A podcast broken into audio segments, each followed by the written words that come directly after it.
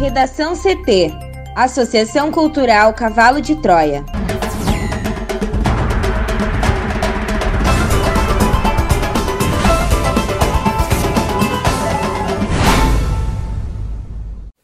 Agora, no Redação CT. Em uma semana, registro de mortes por coronavírus sobe 23,4% no estado. Nuvem de gafanhotos aumenta a movimentação em direção ao Rio Grande do Sul. Onyx Lorenzoni confirma que está com Covid-19. PEC que torna Fundeb permanente deve ser analisada nesta segunda-feira na Câmara. Eu sou a jornalista Amanda Hammermiller e este é o Redação CT da Associação Cultural Cavalo de Troia. Estamos estreando hoje, seja muito bem-vindo. Agora, meio-dia 45, tempo seco em Porto Alegre, temperatura de 24 graus. Boa tarde. Os próximos dias devem ter temperaturas dignas de verão em pleno inverno, logo após o frio bater recorde no estado. A umidade presente nos últimos dias deve cair consideravelmente a partir de hoje. A previsão completa daqui a pouco. Por volta das 9 horas da manhã desta segunda-feira, ocorreu uma colisão de carro em um poste na Avenida Juca Batista com a Avenida Edgar Pires de Castro. Os agentes da IPTC e a Brigada Militar monitoraram o local do acidente, onde o motorista abandonou o próprio veículo na zona sul de Porto Alegre. Também foi retirado o micro-ônibus que estava estragado sobre o viaduto da Boqueirão na BR-116 em Canoas. Ainda tem lentidão no sentido capital e interior. O veículo trazia funcionárias que estavam higienizando o ônibus em Porto Alegre quando estragou. Inicia também obras na BR-116 em São Leopoldo, onde são feitos reparos no asfalto do quilômetro 246 entre o viaduto da Charlau e o Rio dos Sinos. Para fugir da tranqueira na BR, tem duas alternativas: a Estrada Velha, na Avenida Mauá, ou seguir pela lateral da BR-116 até a fábrica Deleaço, passar por baixo da rodovia e sair no centro de São Leopoldo. Também atenção aos buracos sinalizados na Avenida Antônio de Carvalho, na zona leste de Porto Alegre, que são pelo menos sete bueiros que devem ser trocados no sentido Protásio Alves e Piranga. E atenção especial para quem sai do túnel da Conceição pela Sarmento Lente e vai acessar a Avenida João Pessoa pois o asfalto cedeu pela madrugada e tem um desnível bem grande na faixa do meio. Com o trânsito, Juliana Preto. Homem é morto a tiros e outro fica ferido no Parque da Redenção, em Porto Alegre. Um homem de 30 anos foi morto a tiros e outro ficou ferido em um dos braços na madrugada desta segunda-feira no Parque da Redenção, em Porto Alegre. O crime aconteceu próximo à área de embarque dos antigos pedalinhos. O sobrevivente relatou à Polícia Civil que o autor dos disparos chegou ao local onde a dupla estava e questionou sobre o paradeiro de uma terceira pessoa. Ele então foi atrás desta pessoa e, ao não encontrá-la, retornou e disparou contra ambos, que seriam pessoas de situação de rua. Segundo o comandante do 9 Batalhão de Polícia Militar, o tenente-coronel Fernando Gralha Nunes, o sobrevivente, de 33 anos, que não teve o nome divulgado, permaneceu imóvel na tentativa de não ser executado. A ocorrência aconteceu por volta das 4 horas da manhã e o homem ferido permaneceu próximo à vítima assassinada até a chegada da polícia, que ocorreu às 8 e meia da manhã. Cerca de meia hora depois, uma ambulância do Serviço de Atendimento Móvel de Urgência, o SAMU, o encaminhou para o hospital.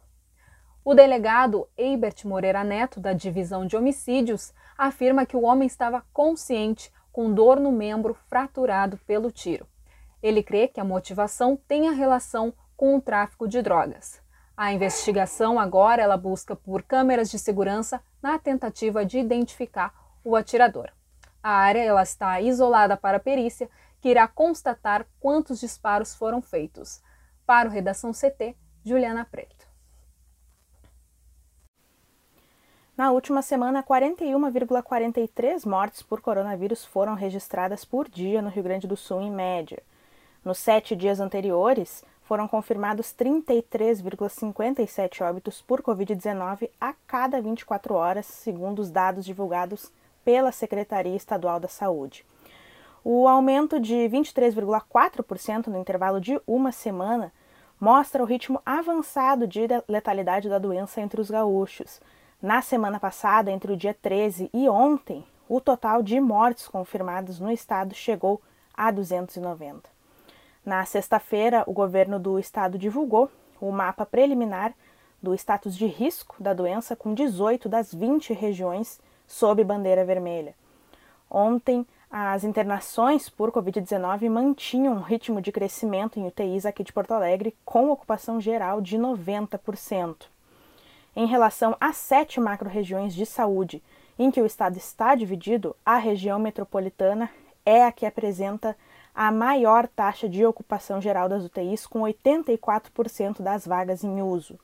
Na sexta-feira, o prefeito de Porto Alegre, Nelson Marquesan, alertou que pode ser necessário adotar lockdown nos próximos dias caso o índice de distanciamento social não aumentasse na cidade. A justificativa está justamente no nível de ocupação da rede hospitalar. Mas o clima quente não deve ajudar nesse objetivo.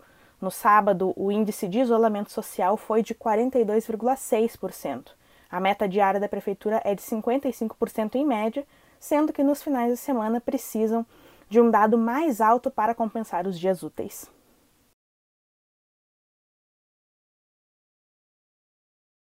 As altas temperaturas registradas no Rio Grande do Sul nos últimos dias têm favorecido a movimentação da nuvem de gafanhotos que sobrevoa a Argentina em direção ao estado.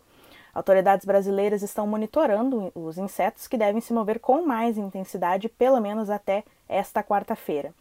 Na quinta-feira, há previsão de que uma nova frente fria ingresse em solo gaúcho, o que deve afastar os animais. Segundo Juliano Ritter, fiscal estadual agropecuário, que acompanha a situação na fronteira, os insetos se moveram cerca de 33 quilômetros no último sábado dentro do país vizinho e estão próximos à cidade de Salce. Em direção ao estado, a nuvem se aproximou cerca de 8 quilômetros, ficando ainda mais perto, por volta de 122 quilômetros, do município de Barra do Quaraí. Nem todas as condições climáticas são favoráveis à aproximação da nuvem. Segundo Ritter, a direção do vento que sopra do norte para o sul nos últimos dias diminui a probabilidade de ingresso dos insetos no Rio Grande do Sul, mas ressalta que o ingresso não está descartado.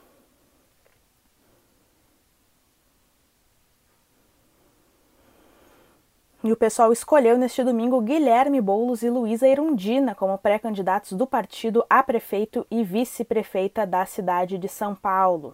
A chapa composta pelo coordenador do Movimento dos Trabalhadores Sem Teto e pela deputada federal ganhou 61% dos votos dos filiados ao partido. Boulos e Erundina venceram as chapas da deputada federal Sâmia Bonfim e do deputado estadual Carlos Ganazzi. As prévias foram realizadas presencialmente neste sábado e neste domingo. Samia reconheceu a derrota e defendeu a união do partido em suas contas nas redes sociais.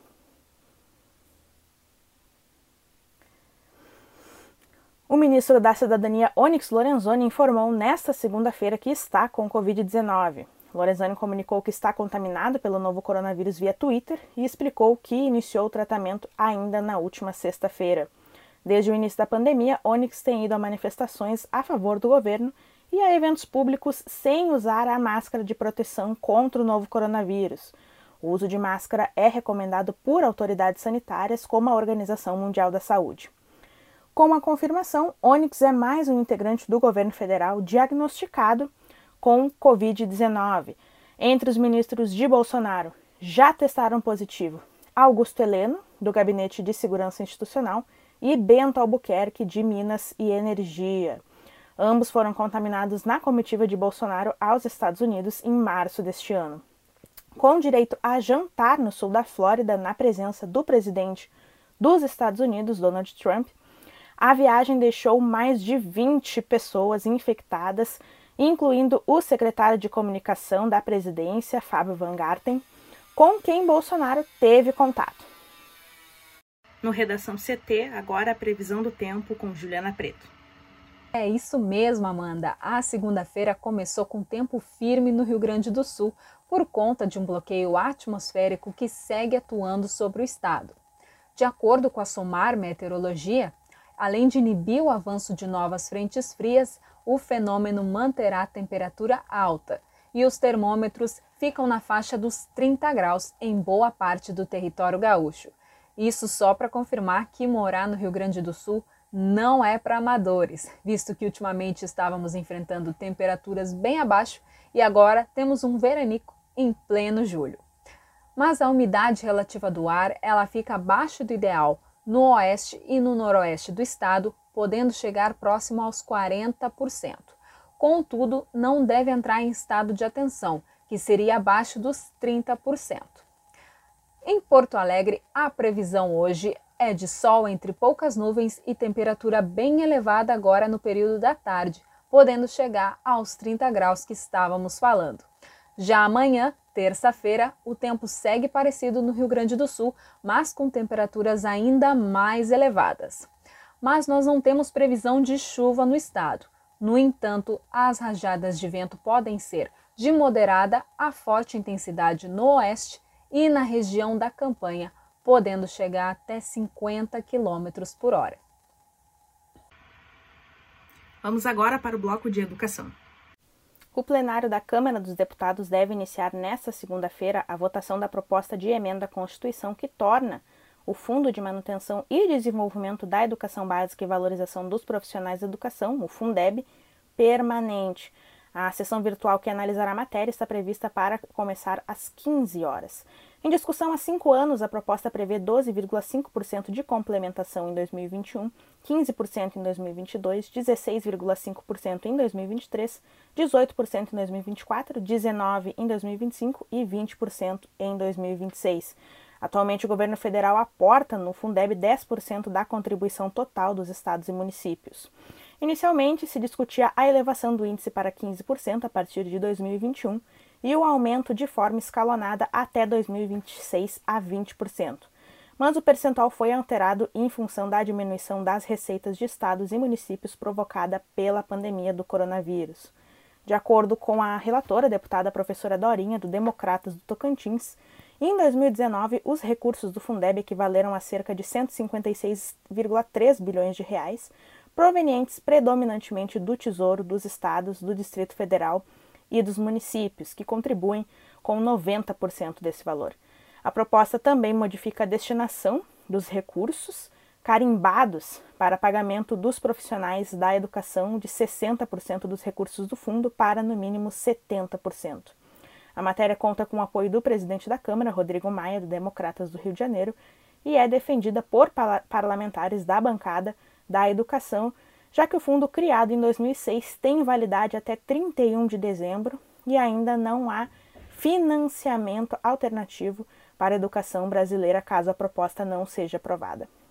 No último sábado, uma proposta alternativa de ajuste à PEC foi enviada pelo governo aos líderes partidários, sugerindo a modificação de trechos da proposta. O texto sugere que a PEC só entre em vigor a partir de 2022 e que a complementação adicional da União fosse repartida com o Renda Brasil, que é o programa que deve substituir o Bolsa Família. Para o presidente da União Nacional de Dirigentes Municipais de Educação, Luiz Miguel Martins Garcia, a medida desfigura o Fundeb. Segundo ele, a proposta do governo federal veio de surpresa e que não faltou oportunidade para que o executivo pudesse contribuir com o projeto. Para ele, a proposta pode tirar o foco de deputados e senadores do Fundeb permanente e por, por trazer aí discussões que, de questões que não são relevantes. E, se aprovada, também pode trazer um cenário de caos para a educação ao inviabilizar os recursos para a área em 2021. O Conselho Nacional de Secretários da Educação também se manifestou contrário à proposta do governo federal. Por se tratar de uma proposta de emenda à Constituição, o texto precisa ser aprovado por três quintos dos deputados, o que corresponde a 308 votos favoráveis em dois turnos de votação. A perspectiva dos parlamentares é que a análise da matéria seja concluída na terça-feira na Câmara. Em seguida, o texto segue para a apreciação do Senado, onde também deve ser analisado em dois turnos e depende da aprovação de pelo menos 49 senadores. Redação CT. Apresentação Amanda Hammermiller. Colaboração Juliana Preto. Uma produção da Associação Cultural Cavalo de Troia com o apoio da Fundação Lauro Campos e Marielle Franco. Próxima edição amanhã, ao meio-dia e 45. Boa tarde.